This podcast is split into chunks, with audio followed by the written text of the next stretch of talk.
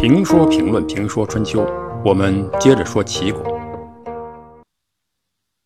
前面提到，为了增加国家的财力，管仲想了不少办法，其中有一件就引起后人的争论，这就是女礼问题。有人说，管仲是第一个设置官方妓院的人，所以把管仲作为妓院的始祖，这也真的有些难为管仲了。过去的妓女是指受过训练、具有专业服务技能的从事色情服务的女子，与娼是有区别的。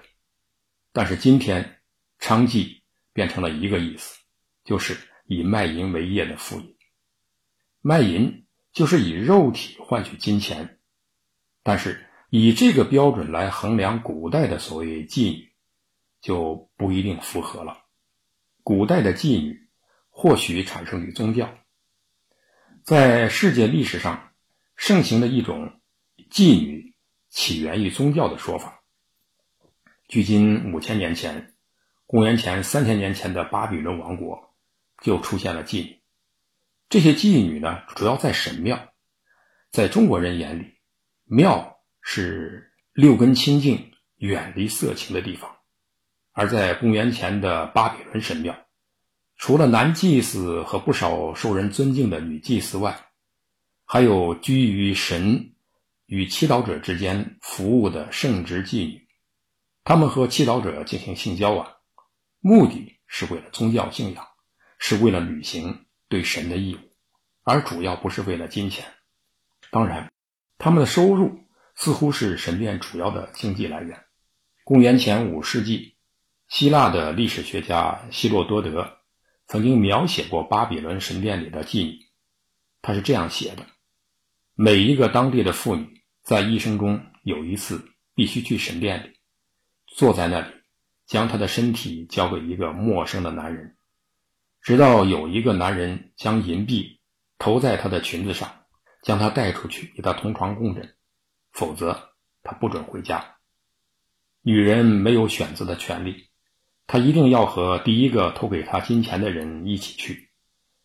当他和他同床共眠，尽到了对女神的职责后，他就可以回家。从这个描写来看，那时的妓女呢，她并不是因为金钱，妓女本身呢也并不感到耻辱。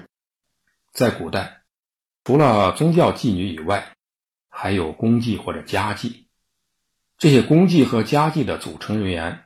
主要是战败部落或国家的贵族女子，或者地位低下的女子，处于被奴役的地位，被迫为战胜方或统治者，为某个统治者或某几个统治者，比如官宦子弟、官僚下属等等，提供娱乐或性服务。他们的目的也不是为了金钱。这些妓女呢，与我们后世所理解的妓女是不一样的。但从他们为男性提供性服务来看，称他们为妓女也未尝不可。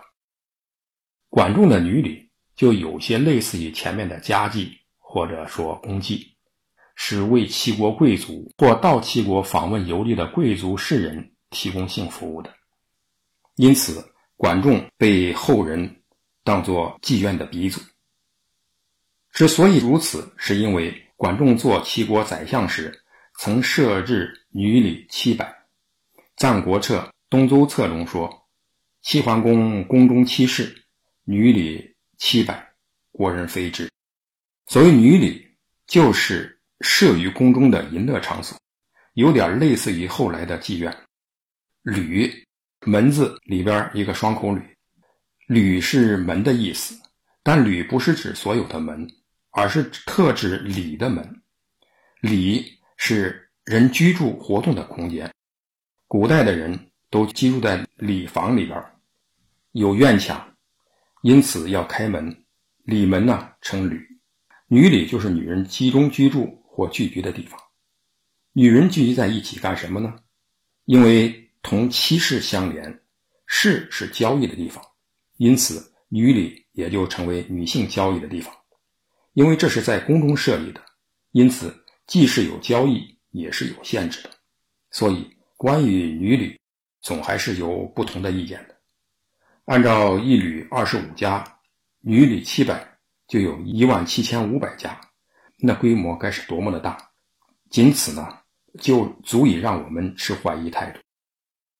至于设置女旅是为什么，后人一般解释是为了钱，为了解决国家财政收入，尤其是军费。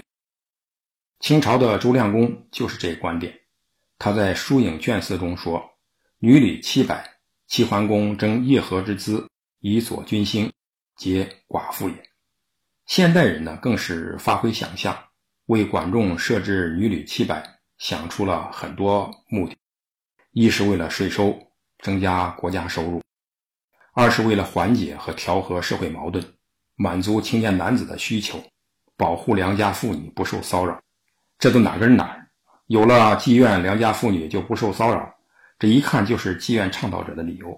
有需求就有市场，有市场就有钱，国家可以收税，某些人呢可以满足性欲。按照这样的逻辑，吸毒赌博也是有市场。